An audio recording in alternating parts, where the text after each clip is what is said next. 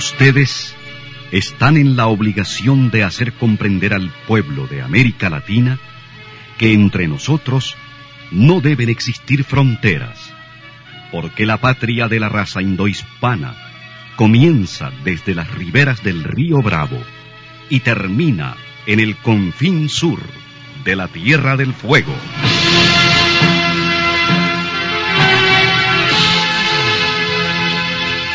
Sin fronteras. Un recorrido por los campos sin límites de la información, la música, la cultura, la economía y el deporte. Los hechos y los hombres que todos los días construyen un mundo sin fronteras. Muy buenos días, bienvenidos y bienvenidas a Sin Fronteras. Hoy es miércoles 3 de junio de 2020, con Byron Baltodano y con Carlos José Hurtado a las 6 de la mañana con 29 minutos.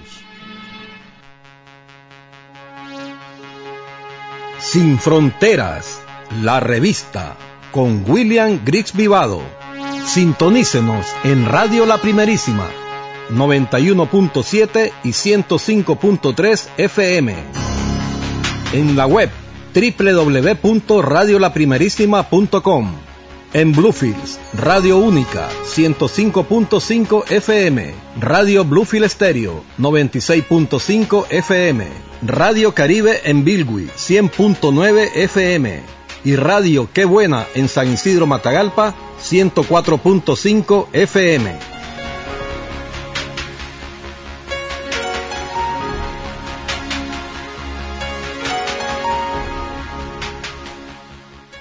Hay hombres que luchan un día y son buenos. Hay hombres que luchan un año y son mejores. Pero hay hombres que luchan toda la vida. Esos son los imprescindibles.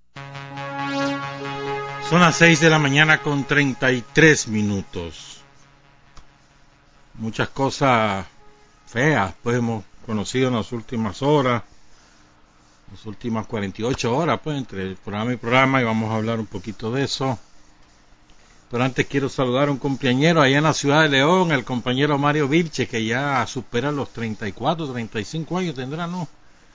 Mario Vilche, uno de los sandinistas chavalos más activos a lo largo de los últimos años. Felicidades, compañero. Y hoy está de cumpleaños también Raúl Modesto Castro Ruz, el primer secretario del Partido Comunista de Cuba. Raúl Castro. Ayer estuvo de cumpleaños la princesa de Nicaragua, Blanca Segovia Sandino Arauz.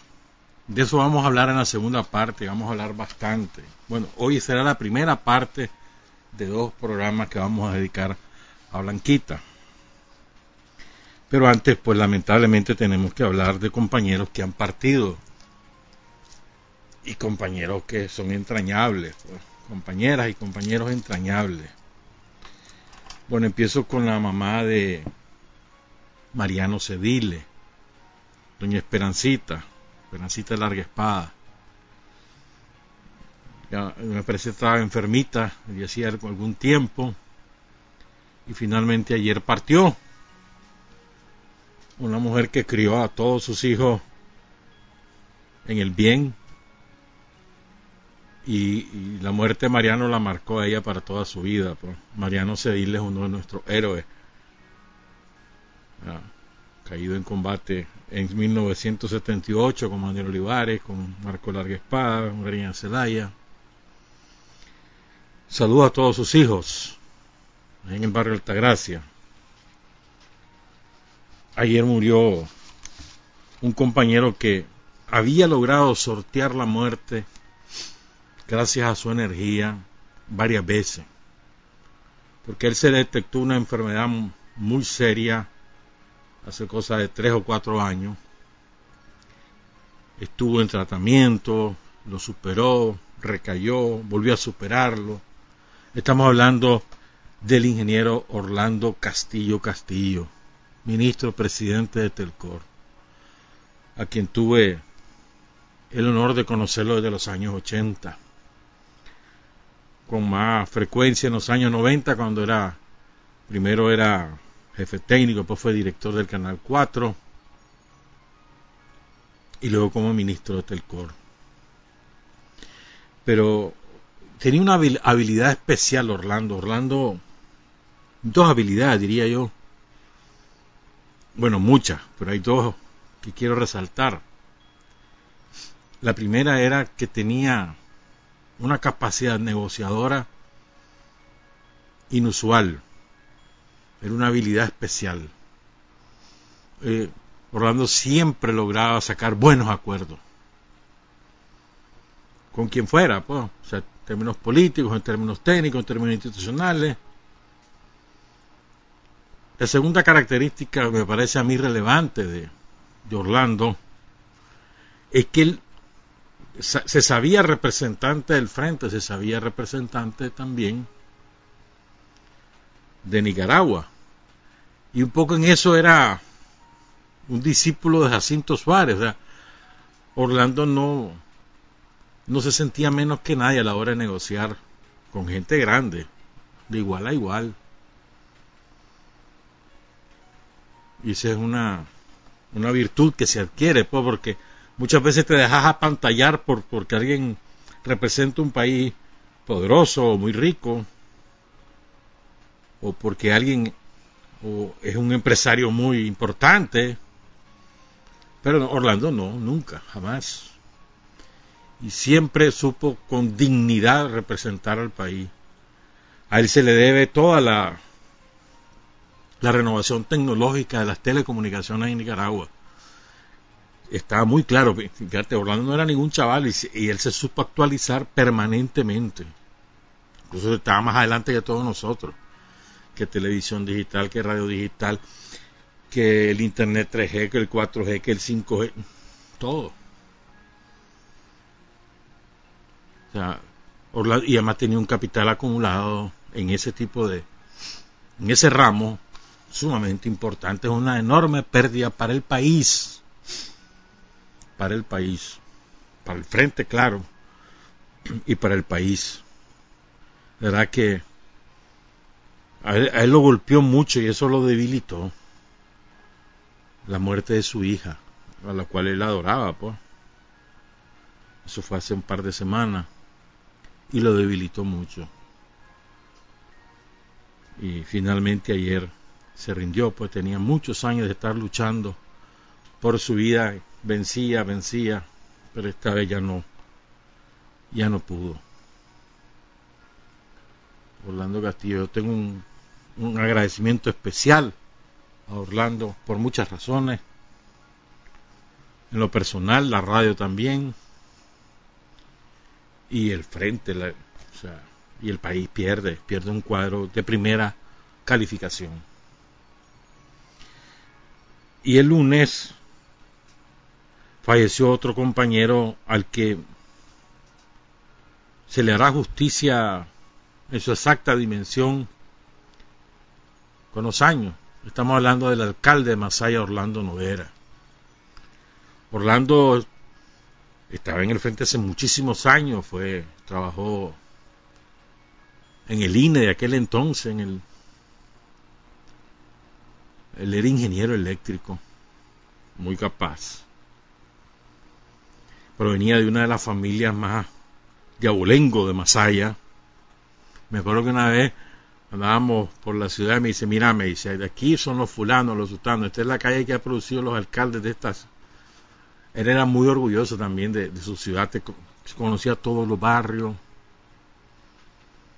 Pero Orlando tuvo un papel destacadísimo, que no, que yo no tengo derecho a contarlo, durante la acometida de la vida del Cerotal en Masaya. Destacadísimo. Y con una valentía. O sea, aquellos que hoy ya sabes que son, los tenía enorme. Y, y se fajó, se fajó. Le secuestraron a su hermano, le quisieron secuestrar a la familia, a la esposa, a los hijos, la casa, su casa, anduvo clandestino, pero no se fue. Y eran salvó la vida de muchos compañeros que estaban en, asediados, secuestrados por la horda somocista, allí en la ciudad de Masaya en esos días asiagos, y él se fajó, se fajó. Y luego, en medio de que ya cuando ya estaba aquí el virus, él no se encerró en su despacho.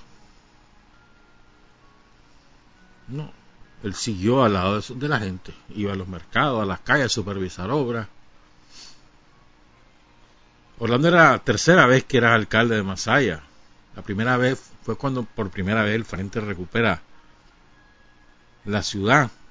Y los alcaldes anteriores, Carlos Iván el otro, este, Putoy, creo que era, no me acuerdo el otro, esos dejaron la ciudad en bancarrota la saquearon literalmente, sin ningún vehículo la dejaron. La ciudad era un verdadero desastre. Basura por todos lados, las calles hechas papilla, no había alumbrado público. Es que era un desastre, los parques abandonados. Era feo ir a Masaya.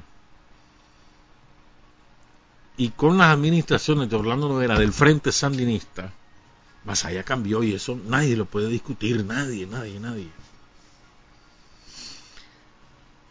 Entonces, fíjense, a todos los, los, homocistas, a todas las viudas del Cerotal, que se alegran de las muertes de, de nuestros compañeros, no los pudieron vencer en el campo de batalla. Ellos los vencieron junto con el pueblo de Nicaragua. Son parte de los vencedores ustedes tienen la rabia que no los pudieron vencer. Tuvo que ser la enfermedad la que se lo llevara, el cáncer, lo que fuera, la enfermedad, pero ustedes no los pudieron vencer. Ellos son vencedores. Ellos y ellas, todos los compañeros que han fallecido en estos últimos días y los que han fallecido a lo largo de los últimos años. A ninguno de ustedes lo pudieron vencer, a ninguno lo pudieron matar como ustedes querían. A ninguno lo pudieron arrastrar como ustedes querían. Son vencedores. También falleció la diputada del Frente Sandinista, Rita Flete. Fue diputada propietaria en un par de ocasiones y luego fue suplente en, en los siguientes periodos. Creo que era, no estoy seguro, pero creo que era la suplente de Carlos Emilio López, creo. Y surgió desde el mercado Roberto Güemes, de ahí viene Rita Fleta, ahí la conocimos allá por 1990, por ahí. Y destacada participación como representante de los comerciantes, siempre vinculada a ellos que por cierto es la segunda diputada en una semana que muere, porque la semana pasada murió la diputada leonesa María Manuela Sacasa de Prego, una muy destacada activista de la cultura en León, Dariana, era la presidenta del Teatro José de la Cruz Mena, muy destacada. Luego, es que tengo que decirlo, pues yo sé que es feo pues, estar hablando de fallecidos, pero es que ¿Y cómo no vamos a rendir homenaje a los nuestros? Y eso que no, que no podemos hacerlos con todos, pues que este espacio no es tan grande. Pero es que también ayer murió, a mí me dejó impactado cuando supe su muerte. Efren González Vizcaya, don Efren le decían todos los compañeros, porque parecía de más edad de la que realmente tenía. Eh, Efren tenía 56 años Sí, 56 años. Y Efraín, durante muchos años, fue el secretario de organización del Frente Sandinista en el departamento de Madrid, muy destacada participación. Un hombre trabajador, sin ambiciones, o sea, muy organizado, muy ordenado, muy sensato. Yo tengo un gran recuerdo de Fren cuando lo conocimos allá en los años para las elecciones de 2000, 2000, a ver, 11, y es una gran pérdida para el Frente Sandinista en el Departamento de Madrid. Mucha gente, todos los sandinistas ahí saben que el valor que tenía Efraín Amar era presidente del, Consejo Electoral del Departamento de Madrid. Ayer eh, también murió, creo que ayer o antier, un compañero que era muy conocido en León, pero él murió por insuficiencia renal crónica que ha matado a tanta gente, tantísima. Esa es una epidemia que la tenemos aquí, que nos ha matado a decenas, centenares, miles de nicaragüenses en los departamentos de León y Chinandega, principalmente, y también Rivas. La insuficiencia renal crónica. Y es una enfermedad horrenda. Bueno, toda enfermedad es horrenda, pero es que esa es especialmente horrenda cómo se consumen los compañeros. Generalmente son varones. El, calor que, que, es interno y que no lo soportan, quieren estar desnudos y, en el agua y o sea, y el sufrimiento de las familias que los acompañan. Allí incluso en Chichigalpa hay un barrio que le dicen el barrio de las viudas, porque todos los hombres murieron por la IRC. Pues bueno, Chipilo, Javier Rugama murió de la IRC allá en la ciudad de León. También falleció eh, un veterano combatiente del frente en los años 80, en los años 70, policía, ex jefe de auxilio judicial de la ciudad de León, el comisionado en retiro Miguel Ángel Carmona Monterrey. Aquí en Managua falleció, aquí en los barrios orientales, un destacado combatiente de la insurrección en, en Sur. Trabajaba con, allí operó bajo la dirección del comandante guerrillero Ramón Cabrales, Tacho. Estamos hablando del compañero Isidro Michael Ramos Omarriba, conocido como La Tula. También se fue al repliegue otro compañero que ha causado conmoción en León, la, pérdida de Ramiro, de Ramiro Sosa López, fue secretario político de Sutiaba, ahí vivía, y muy destacado, muy valiente, muy firme, con una gran capacidad política. era delegado del MAG en el departamento de Chinandega. Y eso la, muerte de Ramiro ha sido de mucho impacto entre los sandinistas de León. Muy destacado. Falleció también el comisionado mayor en retiro Carlos Ramírez. En esto quiero detenerme porque el comisionado mayor Yuri Valle escribió algo sobre la muerte de, de Carlos Ramírez. Lo voy a leer.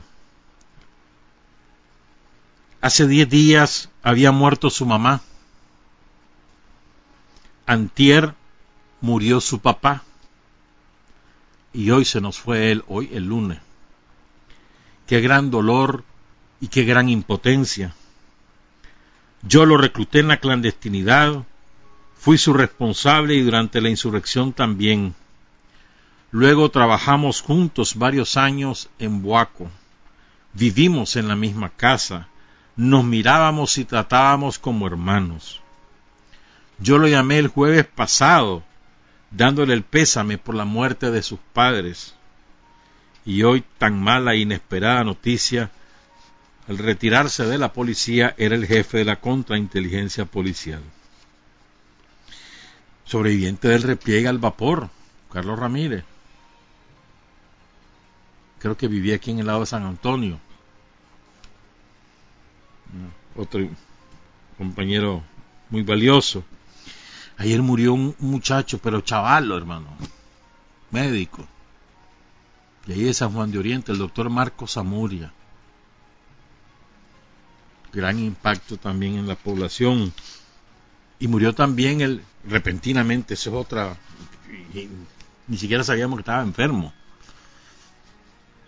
Murió Francisco López, el rector de la Universidad Central de Nicaragua. Él fundó esa universidad, fue su rector durante muchos años.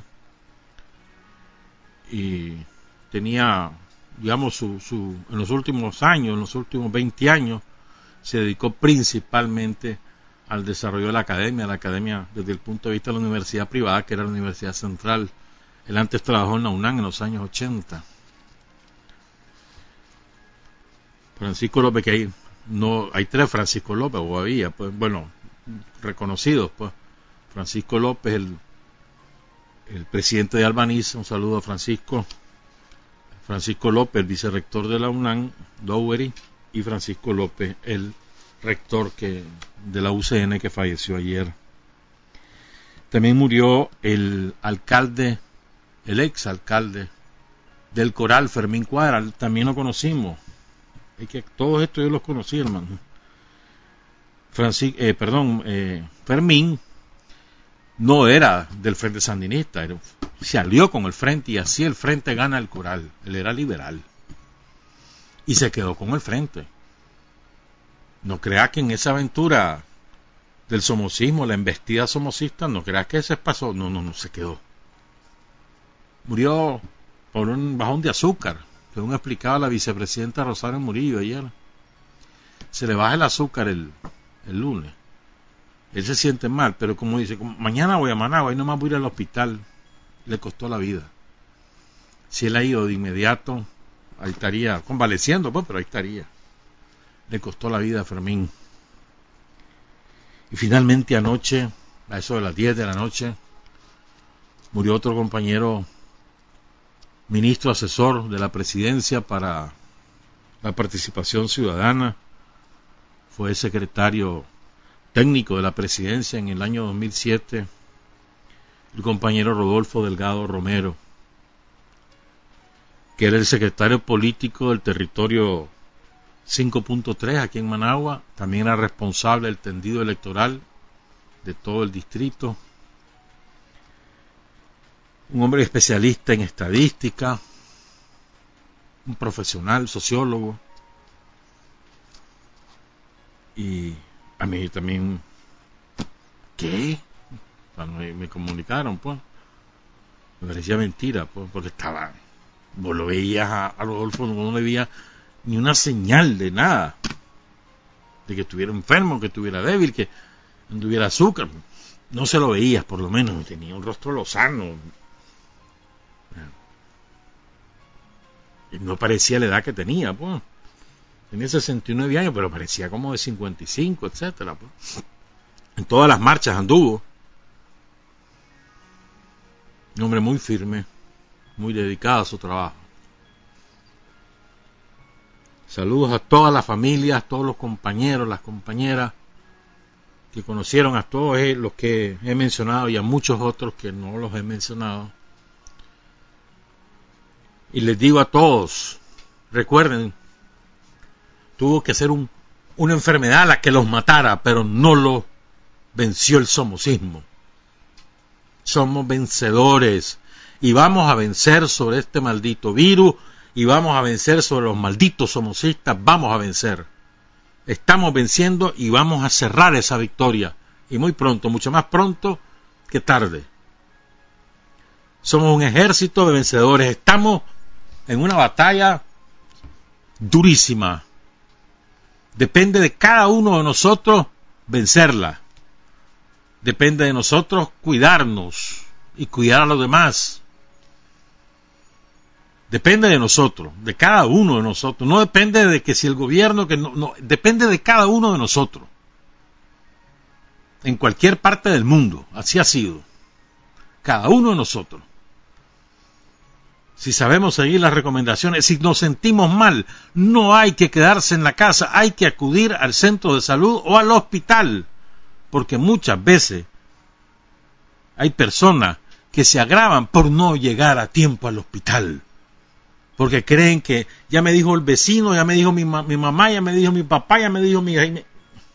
Lo que hay que hacer, no, vayan al centro de salud, o llamen al 132, o vayan al hospital. Vayan, sin miedo, vayan. Ah, que mira que el hospital, pues lleven su gel, lleven su pañuelo, lleven su máscara, váyanse, vayan. No se queden en la casa ante los primeros síntomas, vayan. Sobre todo si ustedes tienen enfermedades crónicas, sobre todo. Y así vamos a salvar muchas vidas más. O sea, ayer el informe es impresionante, la cantidad de gente que, que ha salvado, los médicos, las enfermeras, todos los trabajos de la salud, es impresionante la cantidad de gente que se ha salvado. Son, por aquí tengo la cifra, 691. Impresionante. ¿Verdad? Entonces hay, eficiencia, hay calidad, hay calidez, hay equipos, hay medicamentos, está todo ahí en los hospitales. Te sentís mal, andate al hospital, no esperes. Y ya sabes cuáles son los síntomas, no hay que estártelo repitiendo, ya usted lo sabe.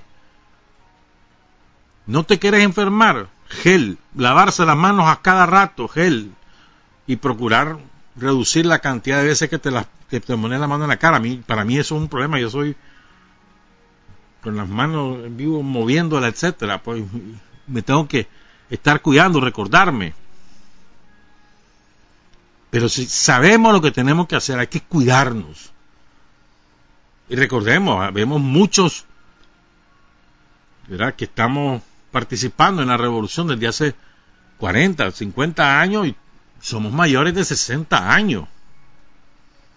Y muchos tienen enfermedades crónicas. Entonces, somos un, eh, el segmento vulnerable. Y somos los que entonces tenemos más que cuidarnos. No es cierto que solo sandinistas están muriendo. Quítense eso de la jupa. Nosotros revelamos nuestros muertos porque les rendimos homenaje a los vencedores también. Ellos no. Ellos no revelan sus muertos porque son los derrotados y los esconden. No se les olvide eso. ¿Mm? Vamos a vencer, compañeros, tengan la seguridad. Tenemos que ayudar en esta batalla, cada quien tiene que ayudar. El gobierno hace su tarea, nosotros hagamos la nuestra. Y la nuestra es cuidarnos a nosotros mismos y cuidar a los nuestros. Esa es nuestra tarea. Ánimo, compañeros, que vamos a vencer. Son las 6 de la mañana con 59 minutos. Para decir la verdad hay cinco dificultades. Tener el coraje para comunicarla, la inteligencia para reconocerla, el arte para convertirla en arma, la capacidad para seleccionar a aquellos en cuyas manos será útil y la habilidad para propagarla. Está usted sintonizando Sin Fronteras. Siete de la mañana con dos minutos. Muchas gracias a quienes nos sintonizan por Facebook Live especialmente a la compañera Xochitl, ¿cuál es el apellido? Xochitl Miranda Telles, que siempre está pendiente de Facebook Live. Muchas gracias, Xochitl, a Gilberto Lacalle, a todos los compañeros y compañeras que están sintonizándonos por Facebook Live. Em, sobre los Estados Unidos, rapidito, sí, en las protestas por el asesinato de George Floyd, cada vez salen más videos que queda reflejado que fue una bestialidad como tanta otro acto hay muchas declaraciones por las protestas, aunque continúan, no tienen la fuerza del fin de semana, porque hay que ver que la gente trabaja también. Entonces hay que ver qué pasa este fin de semana. En Nueva York fue fuerte ayer, también en Washington. Y Trump ahí anda movilizando soldados. Pero bueno, una aclaración. Gracias a Mario Montenegro, me, me dejó una notita ahí manuscrita. Y antes, fíjate, mira lo que es la vida antes una amiga me lo había dicho, que iba a averiguarlo. Una amiga abogada, como no me autorizaron su nombre, solo saludos, ella sabe de quién estoy hablando. Dice Mario lo siguiente, la canción Guerrero del Amor ni siquiera es de Salvador Cardenal, es de la poetisa costarricense Rosy Soleil. Salvador solo le puso música, ni la Katia ni la Normelena Gadea son autoras de nada, son intérpretes. Mario Montenegro. Gracias, Mario. Ya sabe, Guerrero del Amor, que fue por la que reclamó. La miserable esta. No, no, no, no si no es tuya. Ni tampoco de tu, de tu hermano, de Boyoy. Y aunque fuera de Boyoy, Boyoy estaría de acuerdo. Es de, la tica la costarricense Rosy Soleil y la música así es de Salvador. De Rosy Soleil, Salvador Cardenal. Es como aquel famoso poema de, de Tomás, ¿no? Bueno, varios poemas de Tomás musicalizados por ya sabes quiénes, y ahora no, son míos, sin dice, el himno del frente, por ejemplo, en tantas cosas. ¿no? Bueno, son las 7 de la mañana con 4 minutos.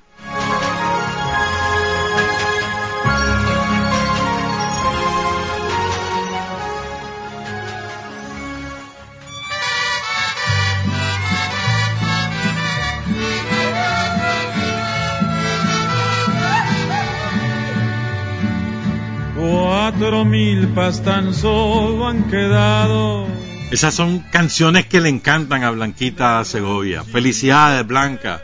Ayer fue su cumpleaños, ayer la llamamos por teléfono. Estaba muy contenta, le pusieron una serenata con todos sus hijos, sus nietos. Es la princesa de Nicaragua, la, princesa de la revolución. Y le, pregunté expresamente, ¿y cuál es la música que le gusta? Es que las rancheras, que esas son las de mi época. Me dice, me, me mencionó precisamente cuatro mil, para que es la que estamos escuchando de de Antonio Aguilar, de lo mejorcito de intérpretes de música ranchera de la historia. Y también me mencionó esta otra, que es con Vicente Fernández.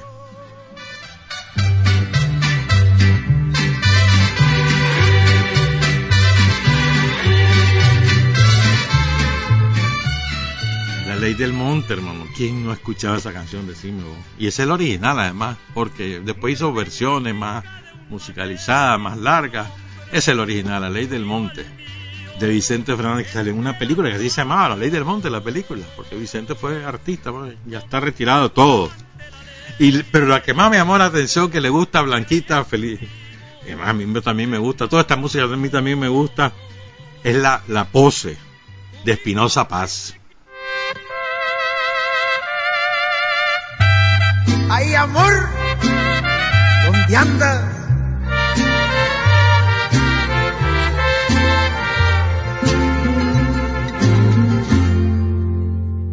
Jale la banda, toco una tanda de canciones para ti.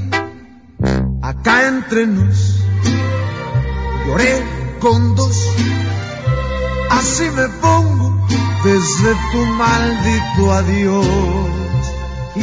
La pose de Espinosa Paz. Y saludos también a, a sus hijos, a Augusto, a Julio César y a Walter todos sus nietos. Y ahora vamos a hablar de Blanquita bastante, sobre todo por lo siguiente. Fíjense, según cuenta Eddie Cool, en un artículo que se llama Ginote y su música, publicado en la revista Temas Nicaragüenses número 41 de septiembre de 2011, el papá de Blanquestela Arauz Pineda, el papá, cuyo nombre era Pablo Jesús Arauz, era el músico de San Rafael del Norte. Miren cómo es la vida. Por ejemplo, tiene escribía música en su finca y la finca, ¿saben cómo se llamaba? La finca se llamaba Luz y Sombra. ¿Mm? Y entre la música que él escribió está La Azulita, La Misa de Dolores, Marcha Fúnebre, Mazurca, Foxtrox, valses como Rumor del Viento en los Pinares. Pablo Jesús Arauz. Porque ya van a entender por qué les cuento esto.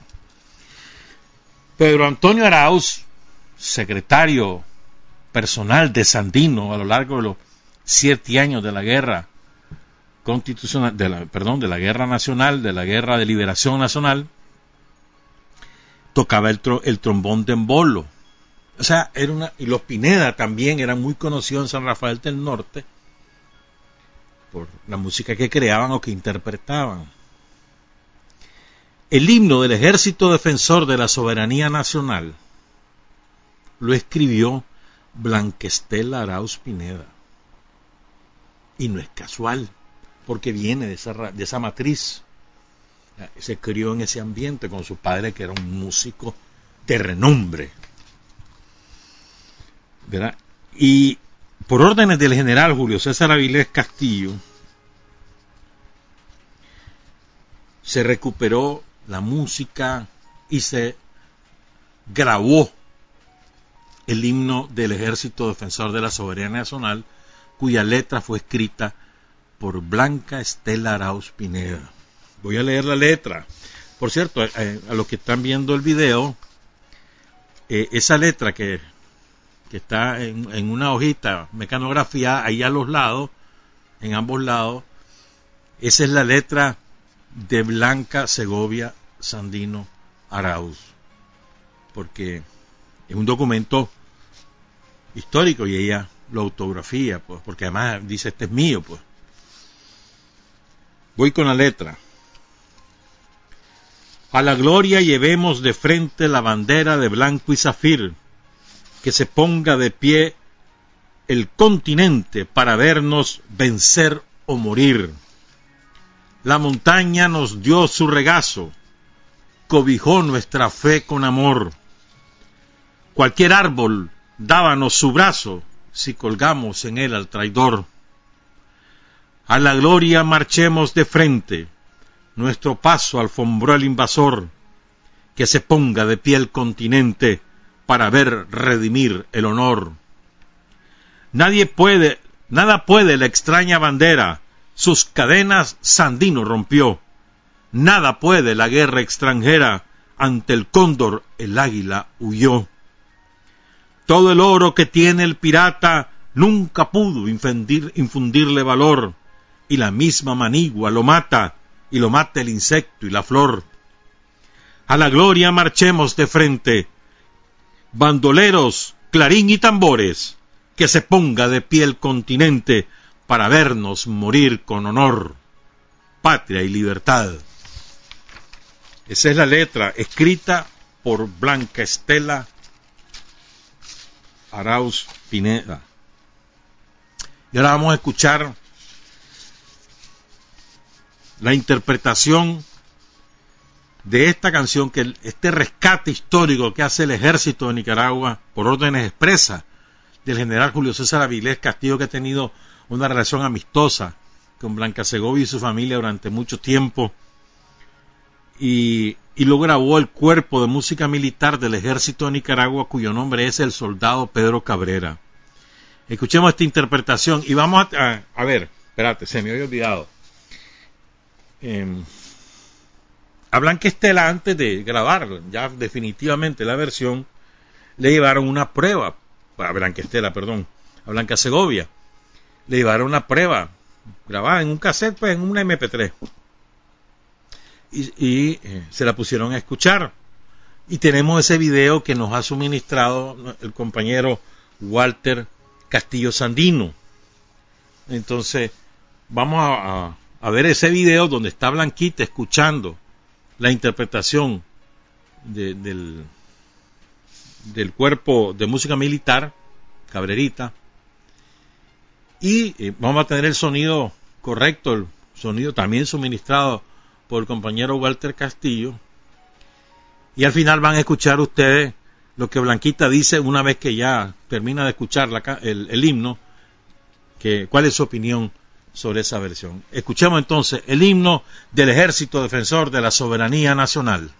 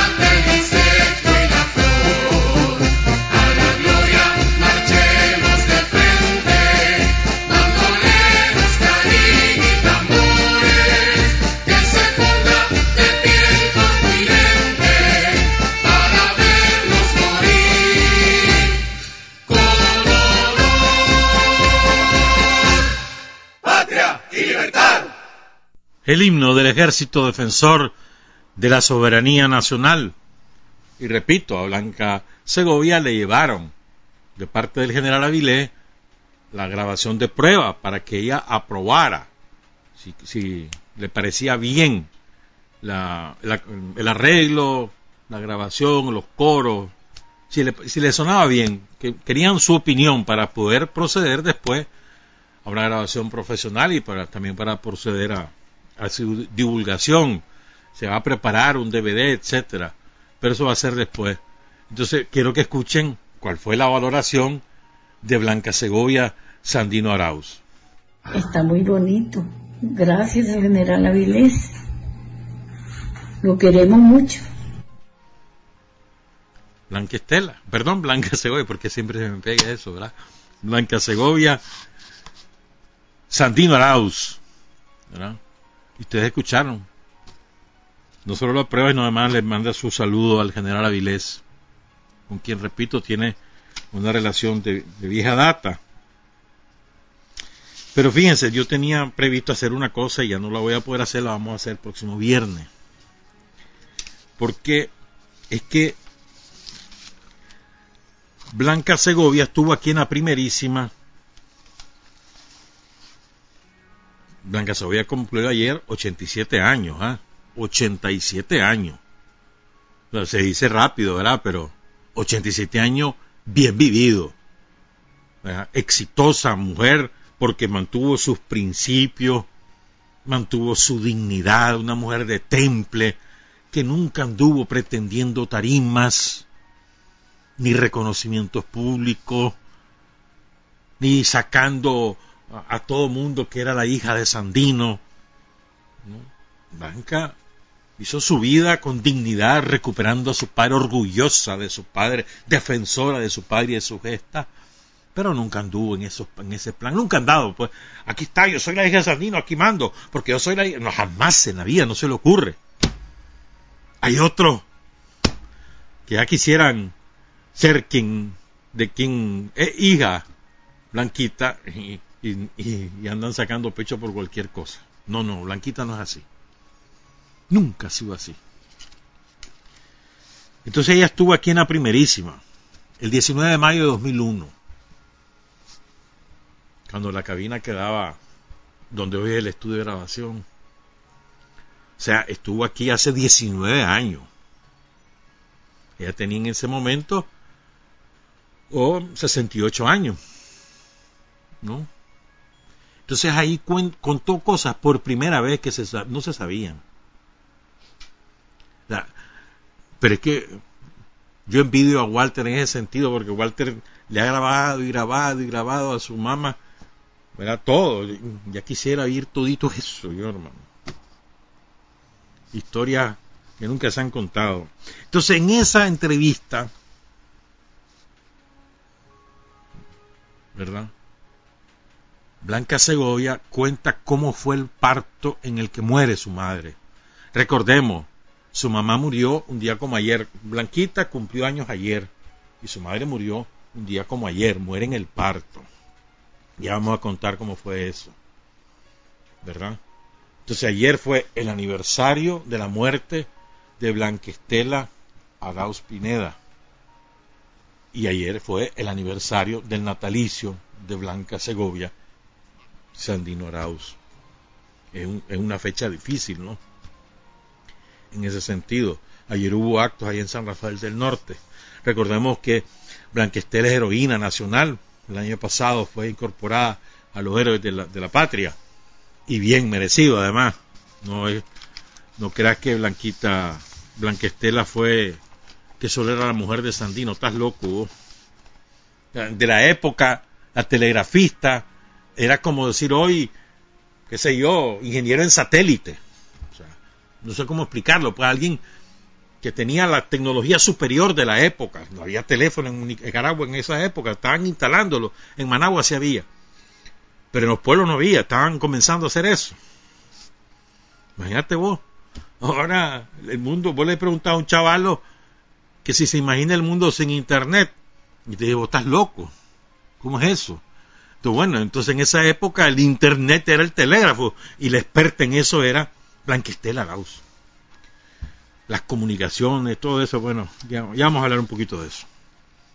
Entonces ahí Blanquita contó todo lo que su familia le trasladó. Solo pónganse a pensar en esto. Muere la mamá de Blanquita. ¿Verdad? O sea, una bebé necesita la leche materna. Máxima en la montaña, en aquella época no habían esas leches de ahora. Entonces le buscaron una nodriza que la amamantara. ¿Mm? Primero quedó a cargo de la familia, ¿no?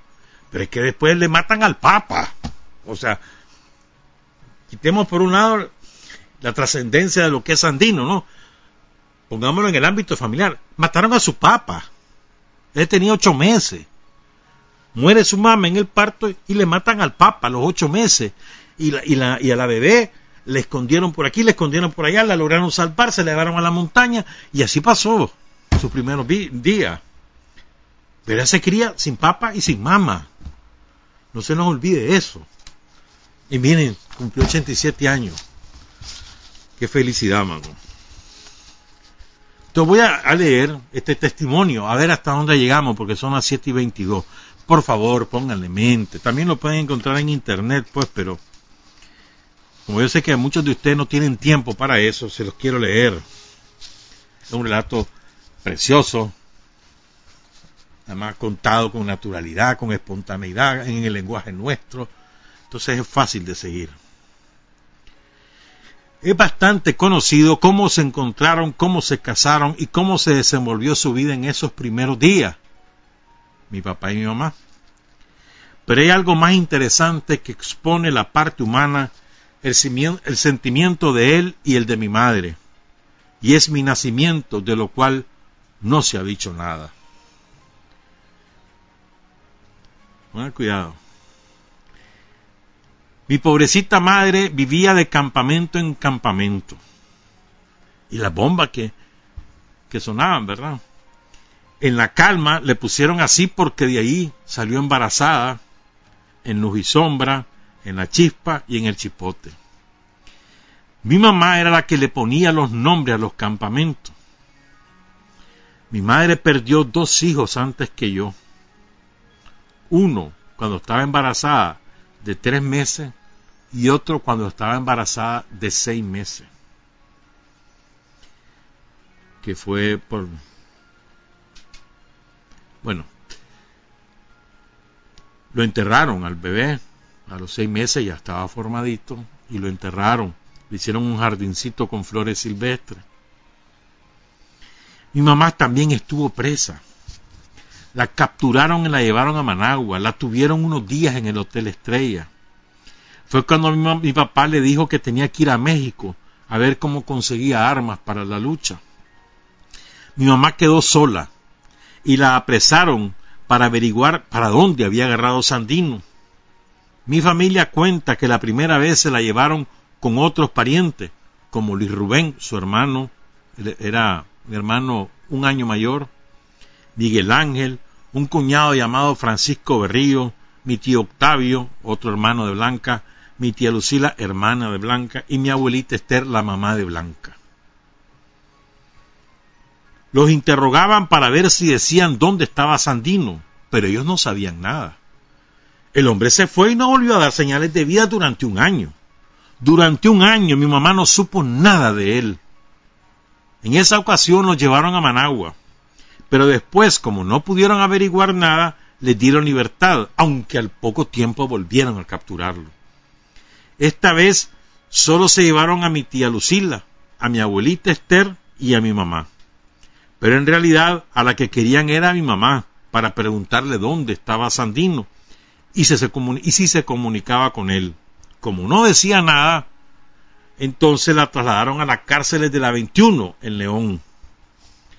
Mi mamita Lucila y mi abuelita Esther, eh, Blanca, Segovia le dice mi mamita Lucila porque Lucila, Chotita, era la, la que la crió. Era la hermana mayor de Blanca Estela y fue la que quedó a cargo de criar a Blanca Segovia. Entonces, ella nunca se casó ni tuvo hijos, su hija era Blanca Segovia. Por eso le dice mi mamita Lucila y mi abuelita Esther se solidarizaron con mi mamá y se fueron con ella para que no estuviera sola. Mi mamá tenía nada más que 19 o 20 años. Recuerden que Blanquestela se casa con Sandino una semana antes de cumplir los 18 años. Sandino tenía 32. Una semana antes de cumplir los 18 años, Blanca Estela se casa con Sandino el día del cumpleaños de Sandino ahí en San Rafael del Norte. Se casa por lo religioso en la iglesia.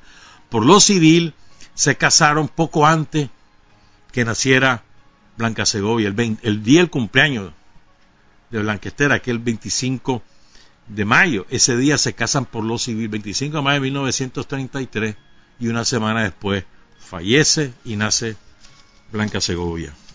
Sigo pues. Estando en la... A ver, no, mi mamá tenía nada más que 19 o 20 años. Para ellas no era correcto dejar ir sola a la muchacha, a la muchachita, a esas cárceles. Entonces, ellas que estaban libres se metieron a la cárcel con mi mamá para cuidarla. Mira qué cosa más linda. La hermana y la madre se meten voluntariamente a la cárcel para cuidar a Blanquestela. Es una cosa hermosísima. ¿No? Para cuidarla, para evitar que la, que la ultrajaran. De verdad que es un, es un canto de amor formidable. Estando en la 21, las mortificaban de varias formas. Ellas habían sido criadas con mucha limpieza y escrúpulos, como ocurría en los pueblos, pero se vieron obligadas a soportar a un soldado apestoso con sus dientes podridos, que entraba a la celda y les pasaba la comida con sus manos todas sucias, y les daba algo de beber en un inmundo pocillo del que les decía solo él había bebido. Mi abuelito Pablo, que ya había muerto en esa época, ya hablamos de él, ¿verdad? El, músico, fue liberal en tiempos del general Zelaya. Trabajó en Ginotea y Estelí con el general Zelaya. Fue tan amigo del general Zelaya, tan amigo fue don Pablo Pineda, perdón, don Pablo Arauz, fue tan amigo de Zelaya que él le pone a su hija Blanca Estela, porque así se llamaba la esposa del general Zelaya. ¿Cómo eran de brothers? Pues? Imagínate vos. A su hija le pone Blanca Estela porque así se llama la esposa del general Zelaya. Para que tengan una idea. Había mucho acercamiento con los liberales. Cuando joven, mi abuelito estuvo en León y se hizo de muchos amigos, como José León Leiva y otros liberales de familias importantes.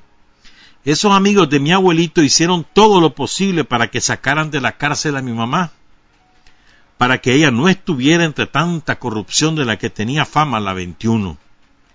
Consiguieron que la trasladaran al colegio de la recolección, y ahí se fueron las tres, mi mamá, mi abuelita y mi tía Lucila, mamita Lucila, fíjate vos.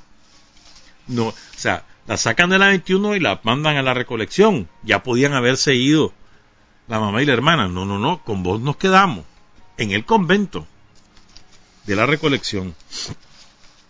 En la recolección estuvieron otros seis meses recluidas, o sea, ya no estaban presas como tal porque no estaban en una cárcel, pero estaban recluidas, no podían salir. Las monjitas querían mucho a mi mamá, le decían que era muy inteligente y muy bonita, que era la esposa del general Sandino, que debía tener preparación y que se iban a encargar de hacerlo, y la prepararon le enseñaron mecanografía y a bordar. Claro, todas las amistades liberales se las recomendaron a las monjas y así fue como mi mamá se superó muchísimo. Ahí se hizo de amigas y pasó una temporada bastante tranquila. De mi papá no volvió a saber. Miren, muy importante, esto es un agregado mío. Porque esas amigas que hizo Blanquestela en León, años después le sirvieron, años no, meses después le sirvieron mucho para tener información de inteligencia. Movimientos de los marinos, movimientos de la guardia, le avisaban en clave, le mandaban notitas escondidas y era para Blanquestela, entonces ella se daba cuenta de muchas cosas O sea, información de inteligencia. Porque eran niñas de la sociedad de León, ¿me entendés? Bien ubicadas, bien conectadas. Y ellas oían todo. Le mandaban a decir a Blanquita, por allá van los gringos, por allá van tal cosa. La amistad, la amistad.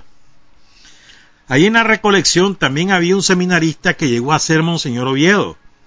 Llegaba de, de ayudante en las misas a Monseñor Carrillo y él se encariñó con ella. Le dijo que cualquier cosa que quisieran, algún aviso para su familia, que estaba a la orden. Entonces ellas hacían papelitos y se los dejaban en los reclinatorios en la capilla, él los recogía y en el mismo lugar les dejaba las contestaciones que mandaban del norte. Ellas rompieron así la incomunicación a la que trataban de someter a las autoridades. Esta es otra cosa linda. Un cura que les ayudó a, tener comunicación con la familia en San Rafael. Cuando mi papá se regresó y se dio cuenta que mi mamá estaba presa, se indigna y para ser franca, era un hombre terrible, dice Blanquita. Les dijo que si no le daban libertad a su esposa, incendiaba León a ella le dan la libertad y sale para San Rafael del Norte. Mi madre regresó en los primeros días de febrero de 1933 para tenerme a mí en el pueblo. Si no, yo no hubiera nacido. Ella le había escrito una carta a mi papá que yo leí después, donde le decía, yo no quiero que mi niño nazca en un ambiente de fieras. Hagamos todo lo posible por regresar al pueblo y tener una vida normal. Y es que ya para entonces habían empezado las conversaciones de paz. Ya era Somoza y la Guardia Nacional la que estaban en lugar de los gringos. Y mi padre se confió. Se confió de los políticos y empezó las conversaciones de paz. Que juega un papel muy importante Blanca Estela, como lo hemos contado en otras oportunidades. Recuerden esto que dice Blanca Cebolla mi padre se confió, se confió de los políticos y empezó las conversaciones de paz. A la medianoche del primero de junio de 1930, ah bueno, espérate, esto me lo contó Walter. Blanca Estela se cayó de una mula cuando estaba todavía en la montaña. Y eso la, la afectó bastante, estaba embarazada y cae de la mula y le afectó muchísimo su salud, quebrantó su salud. Entonces, ella regresa al pueblo ya cuando está con el embarazo más o menos en cuatro o cinco meses, en febrero de 1933, porque también tiene la salud quebrantada, ¿verdad? Después de la caída de la mula y quiere ir a parir a su, a su hijo a su hija, quiere irlo a parir tranquilamente y le dice a Sandino, vámonos para el pueblo. Me explico, ¿no? Ese era. Entonces, así las cosas. Se casa con Sandino el 25 de mayo, el día del cumpleaños de Blanquestela. Blanquestela está en cama. Pasa en cama la mayor parte de, de los últimos meses de embarazo, porque ella quería tener a su niño. En ese momento, tanto Sandino como ella creían que era varón. Incluso ya le habían puesto nombre, Augusto. Creían que era varón. Y entonces, además recuerden que no hay ultrasonido ni nada que se le pareciera, pues el cálculo siempre era de, la, de las parteras, mira, si, va, si era grande determinada la panza, ese varón, así te decían, pues. Pero no se equivocaron, no era varón. Pero bueno, voy a, lo que voy. Entonces, ella está en cama, porque ella quiere tener a ese niño. Como ha perdido dos, sabe el valor de eso, y no quiere perder otra vez a un niño. Pues entonces, ella se cuidó al extremo para tenerla al extremo y se guardó cama durante todo ese tiempo. el 25 de mayo se casan por, por lo civil. Ya recuerden, ya los gringos han sido derrotados y tuvieron que salir del país. La guardia es la que se ocupa ya del orden público. Entonces, sigo pues. A la medianoche del 1 de junio de 1933, jueves, mi madre empezó con los dolores de parto. Fue un parto muy difícil. Pasó toda la noche con los dolores mortificada. Al día siguiente, parte de la familia fue a misa a las siete de la mañana. Era un primer viernes y se acostumbraba a ir a comulgar. Eran tiempos de costumbre religiosa. Solamente se quedaron en la casa las personas más importantes como mi abuelita Esther, mi tía Lucila, mi tía Isolina, mi tío Pedro Antonio, Luis Rubén, Octavio, los más allegados y de más confianza de parte de mi papá. Llegaban nada más los que mi padre quería que estuvieran acompañándolo. También estaba parte de su estado mayor presto para cualquier cosa que se ofreciera. Ahí estaba la comadrona, doña Angélica Rodríguez, una señora muy buena que asistía a todas las familias en San Rafael del Norte. Don Lisandro Herrera, el médico del pueblo, aunque no fuera profesional, pero era el médico del pueblo, y mi papá. A las siete de la mañana del viernes 2 de junio de 1933, cuando ya mi madre estaba lista para tenerme, se vio muy grave, grave. Yo nací, pero la placenta no salía. Entonces le dijo don Lisandro a la comadrona, está grave. Y mi mamá decía que ya no resistía más. Había pasado muchas horas de angustia. Cuando mi mamá estaba prácticamente agonizando, don Lisandro le dice a mi papá, General, hay que salvar a una de ellas, porque si muere la madre, va a morir también la niña. Entonces mi papá le dijo, salve a la madre, sálvela. Pero mi mamá, Blanquestela, le dijo al médico, ya no, salve a la niña. ¿Qué hago? preguntó don Lisandro, el doctor. Pero mi papá, el general Sandino, no le contestó y cuenta que entonces el médico cortó el cordón para salvarme. No, claro. O sea, Blanquestela se está desangrando, ha perdido mucha sangre, no sale la placenta, ya nació la niña, ahí se dan cuenta que era una niña. Ellos presumían que era varón, ahí se dan cuenta que era una niña en el parto. Pero no sale la placenta, se está desangrando, ¿qué se hace? Si, no se, si se salvaba a la niña, no se podía salvar a la madre. Sandino quería salvar a su, a su esposa. Y ella dice, no, salve a la niña. ¿Mm? Sigo. La parte que yo quería contar es que cuando nací, según me contaron, nadie me hacía caso y lloraba sin consuelo. Doña Josefana, la mamá de la niña Audita, esposa de un primo de mi mamá, mojaba con miel de jicote un algodoncito humedecido en agua y me lo ponía para que lo chupara y estuviera calladita. A la pringa, la pringuita, me decía mi abuela. Nadie le hizo caso, ni yo. Era tanto el dolor y la angustia por el sufrimiento y muerte de tu mamá que ya ni nos fijábamos. Y tu papá ni sabía si estabas o no estabas, porque él estaba en su agonía. ¿Mm? Es que terrible. Sigo, sí. Ves que aquí ves con más. Sigo. El nacimiento, o sea, el parto fue... Eh, no, sigo. Porque él estaba en su agonía, con su mujer y yo ocupadísima. Solo doña Josefana tuvo la caridad de agarrar aquel pringue, porque era chiquitita, y buscar cómo consolarte, consolarte con agua de miel de jicote. Me buscaron una mamadera, pero las de aquellos tiempos eran tan grandes, tan ásperas que no me entraban en la boca.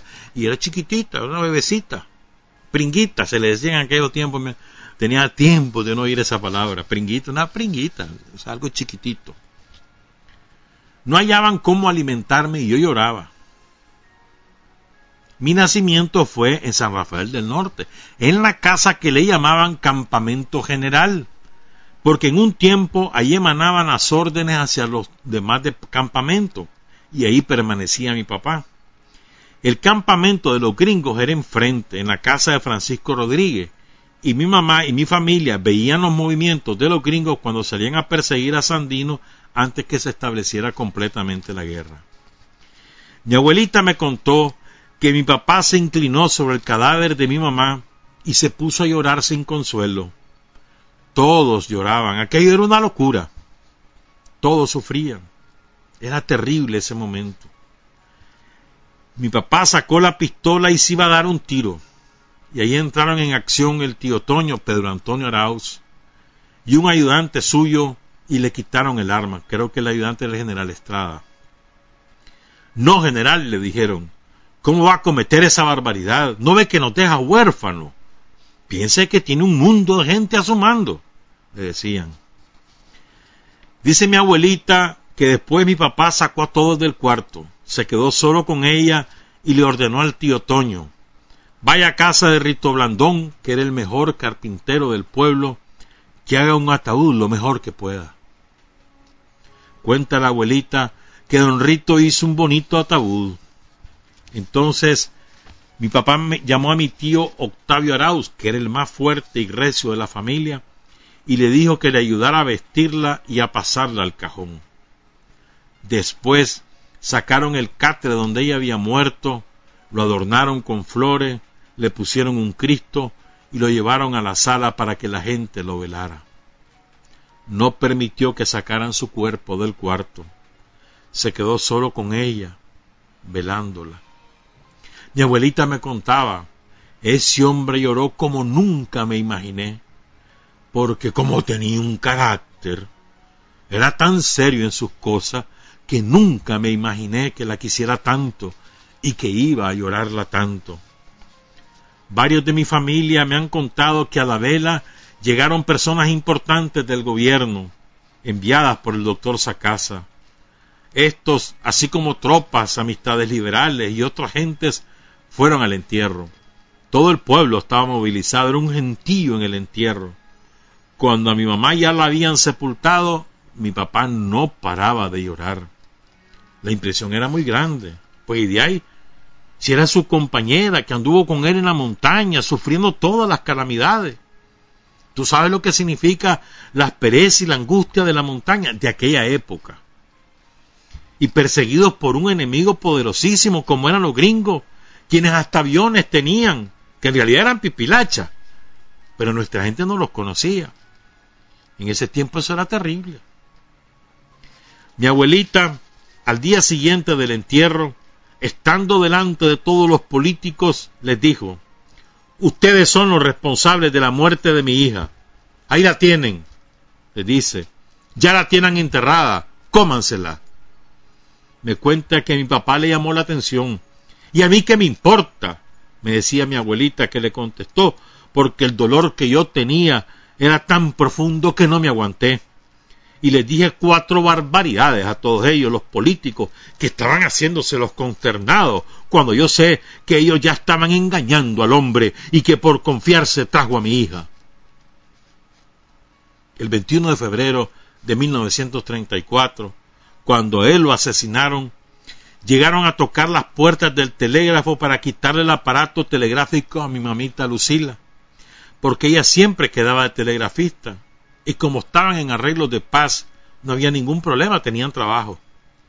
Ella se sorprendió y le dijo a mi tío Toño, Pedro Antonio, y a mi tío Octavio, vinieron a quitarme el aparato telegráfico, eso pasa solo cuando hay algo muy grave, para que uno no se comunique.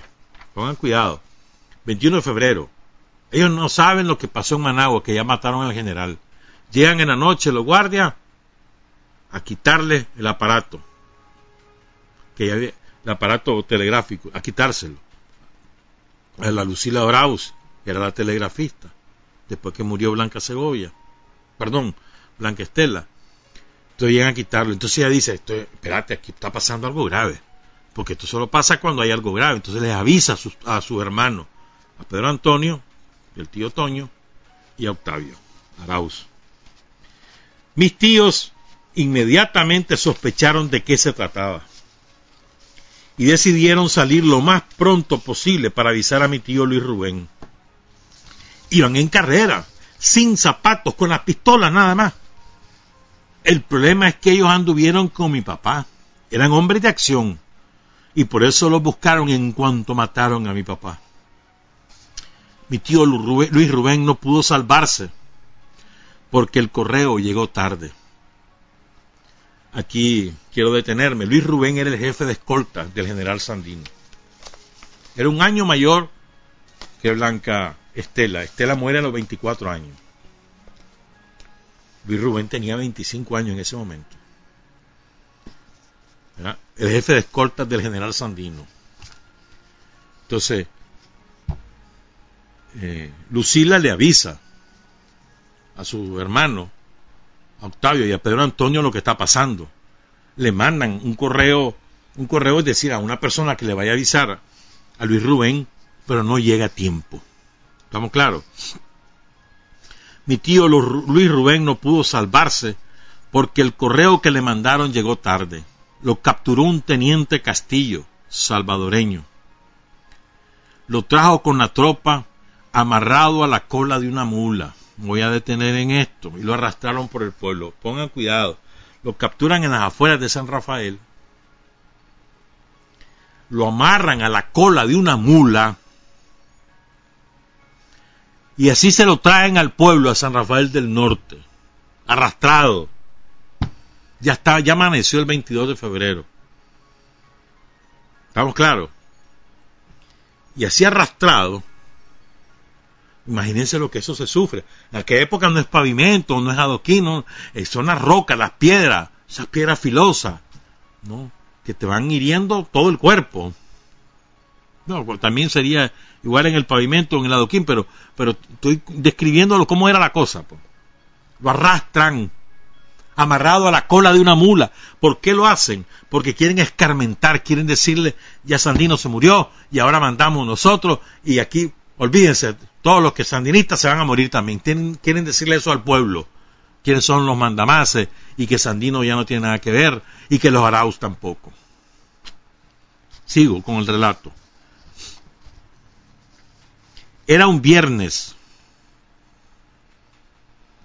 viernes 22 de febrero, y se celebraba la procesión del Via Crucis.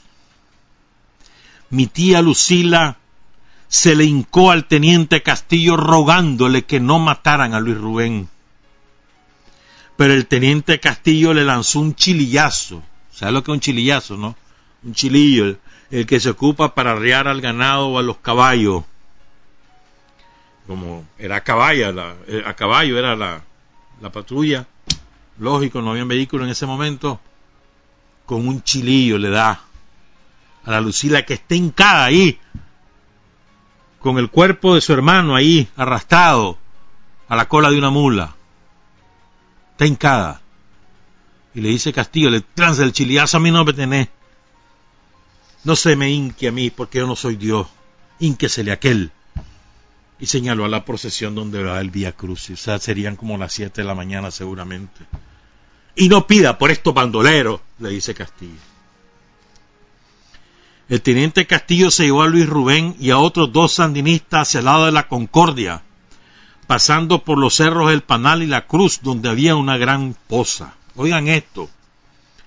Lo colgaron por los pies de un árbol a Luis Rubén y a los otros compañeros y los metían en la poza para ahogarlo, la famosa tortura que los gringos creen que la inventaron ellos. No, si los gringos la tenían aquí en Nicaragua desde los años 20, porque se la aplicaban a los sandinistas, se la enseñaron a la guardia. Y antes esos mismos gringos la aplicaron a los negros, ahí en Estados Unidos. Y antes a los indios y a los chinos, porque ese es el, procedimiento que trajeron de la civilizada Europa. Entonces pongan cuidado. Lo arrastraron por el pueblo de la cola de una mula. Lo montan a la mula y se lo llevan a unos cerros rumbo a la Concordia. Ahí estaba una poza. Lo cuelgan de los pies, boca abajo. entonces lo metían a la poza y lo sacaban, torturándolos para que les dijera dónde estaba Pedro Antonio y dónde estaban los demás generales sandinistas. ¿Verdad? Después los ahorcaron, o sea, los, querían asfixiar, pero era tortura, era lo mismo. Los torturaban, o sea, los decían que lo iban a ahorcar, pum, los dejaban caer, pum, los dejaban caer así. Hasta que deciden fusilarlo. Pero dicen que en aquel momento empezó una a, a, llover y una gran rayería. Entonces le meten un tiro a cada uno de los tres con pistola y después huyen porque está la rayería. Y pongan cuidado lo que ocurrió. Ya los guardias se fueron. Está Luis Rubén ahí, jefe de escolta de Sandino. Ah, ya está, Sandino fue asesinado la noche anterior en Managua. Entonces Luis Rubén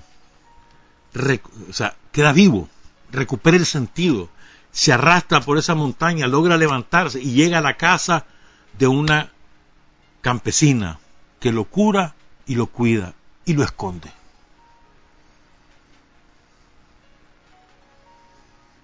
Después, muchos tiempos después, gracias a, la gestión de doña Esther, doña Esther se vino a Managua a hablar con Sacasa, porque todos sus hijos estaban huyendo, y, le dice a Sacasa, mira, yo, no puede ser que mis hijos anden huyendo. Recuerden que además le quitaron todo a los arauz, la hacienda, todo, todo. Les, quemaron la casa, les quemaron la ropa. Entonces viene doña Esther a pedirle a esa casa y dejen de perseguir a mis hijos. No hay problema, le voy a dar la orden. No, dice, si... ah, pero eso lo cuenta después, ¿para qué me voy a adelantar? Sigo mejor. Después de asesinar a mi papá, mataron a muchos sandinistas. Los andaban cazando hasta no dejar a nadie, a ninguno de los que habían colaborado. Aquello era horrible. A mi casa llegaron y quemaron toda la ropa quebraron todos mis juguetes, destrozaron parte de los muebles, aquello fue espantoso. Llegaron preguntando, ¿dónde está la niña? Se la llevó doña Esther. Yo no sé para dónde, le dijeron. Mi abuelita lo único que alcanzó a hacer fue envolverme en una sábana y salió corriendo por los solares a buscar el cura, el padre Mejía, que fue quien me había casado, quien había casado a mi mamá con mi papá y le dijo, padre, ¿qué hago con la niña? La guardia la persigue. Démela, señora váyase donde su hermana Adelina y estése ahí como que no sabe nada. Nosotros tenemos en la iglesia San Rafael un Jesús de Nazareno hermosísimo, de la cintura para arriba es de piedra y de la cintura para abajo de madera, o sea, unas reglas que vienen a terminar en una rueda abajo, pero claro, esa parte está cubierta por la túnica y por eso no se notaba que no tenía pies. El padre me metió debajo y me sentó me tapó con todo aquello y se puso a rezar.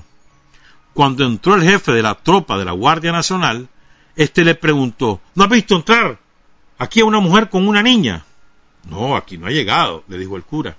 Y yo, que tenía ocho meses, estaba calladita, sentada bajo la túnica. Dicen que los guardias registraron todo y luego salieron diciendo aquí no hay nada, vamos a buscar otro lado a esta señora. Me cuentan que el padre corrió me sacó y dijo, te portaste bien, hijita. Mi abuelita dio la vuelta, entró por la sacristía y el padre me entregó a mi abuelita, diciéndole que se fuera donde su hermano a la montaña. Era mi tío Ramón Pineda Pineda, que tenía una finca. Váyase a huir con la niña y la nodriza. ¿Y dónde está la nodriza? Ya la despaché a la salida del pueblo, le dice el cura. Váyase porque la andan persiguiendo como fieras para matarla. Entonces se fue cargándome. Quedó la otra gente oyendo, mis tíos. Pude regresar a mi casa, me tengo que ir. A los dos años, mis tíos anduvieron huyendo. El que dejaron por muerto con el tiro de gracia se unió también a ellos en las montañas. Como eran guerrilleros, conocían todos esos caminos y esos montes.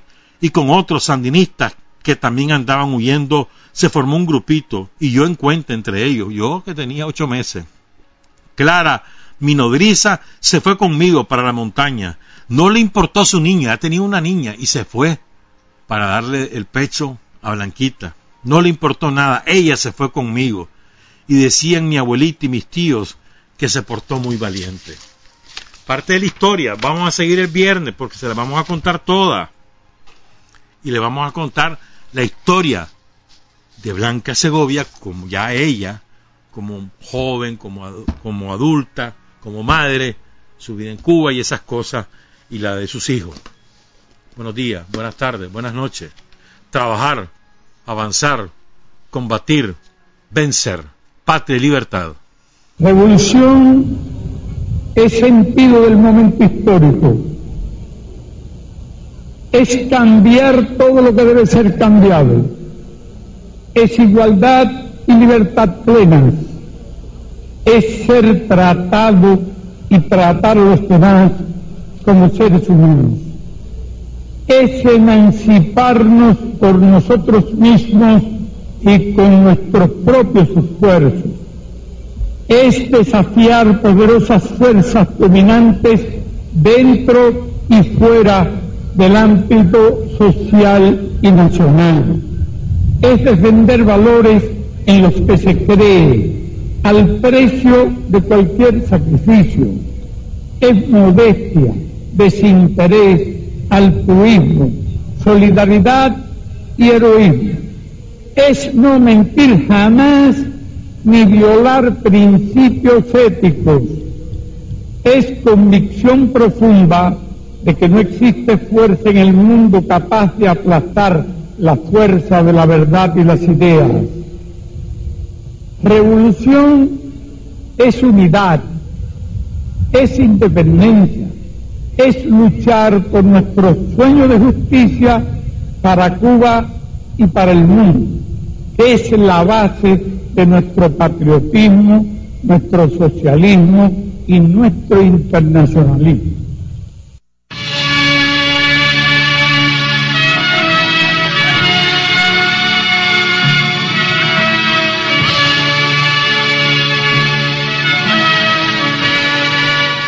Hasta aquí, usted y nosotros hemos recorrido el mundo sin fronteras los hechos que los hombres producen transformando su realidad. Desde aquí, Nicaragua, tierra de libertad.